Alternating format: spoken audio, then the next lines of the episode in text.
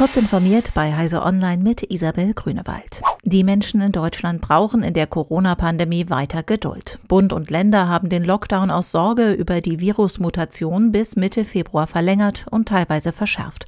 Auch Schulen und Kitas sollen bis dahin weiter geschlossen bleiben. Doch wollen die Länder diese umstrittene Entscheidung unterschiedlich umsetzen. Strengere Regeln sind am Arbeitsplatz vorgesehen. Arbeitgeber müssen Arbeit im Homeoffice zulassen, wenn das möglich ist. Bundesarbeitsminister Hubertus Heil forderte die Beschäftigten und Unternehmen auf, die neuen Homeoffice-Möglichkeiten massiv zu nutzen. IBM wird in Deutschland fast 1000 Mitarbeitern die Kündigung aussprechen. Der Konzern hat seine Aufsichtsratsgremien und die zuständigen Betriebsratsgremien in den letzten Tagen entsprechend informiert. Den Stellenabbau begründet IBM mit dem Erhalt der Wettbewerbsfähigkeit und einer Neuausrichtung der Organisation und der Skills. Dies teilte die Dienstleistungsgewerkschaft Verdi mit. Noch ist unklar, ob es sich um betriebsbedingte Kündigungen handelt oder IBM Stellen abbauen wird. Verhandlungen zu Sozialplänen sollen in Kürze aufgenommen werden.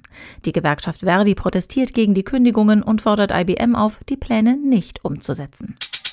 Das Landessozialgericht Thüringen hat das Jobcenter verpflichtet, für eine Achtklässlerin, deren Familie Hartz IV empfängt, die Anschaffung eines internetfähigen PCs mit Zubehör zu übernehmen. Die Ausstattung, die der Schülerin Teilnahme am Corona-bedingten Online-Unterricht ermöglichen soll, umfasse dabei neben dem Rechner auch Bildschirm, Tastatur, Maus, Drucker sowie drei Druckerpatronen.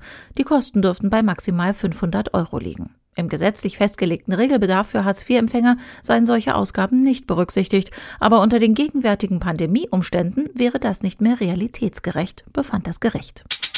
Mit moderner Technik haben Forscherinnen und Forscher des Max-Planck-Instituts für Sonnensystemforschung aus Baumringen die Aktivität der Sonne seit dem Jahr 969 rekonstruiert.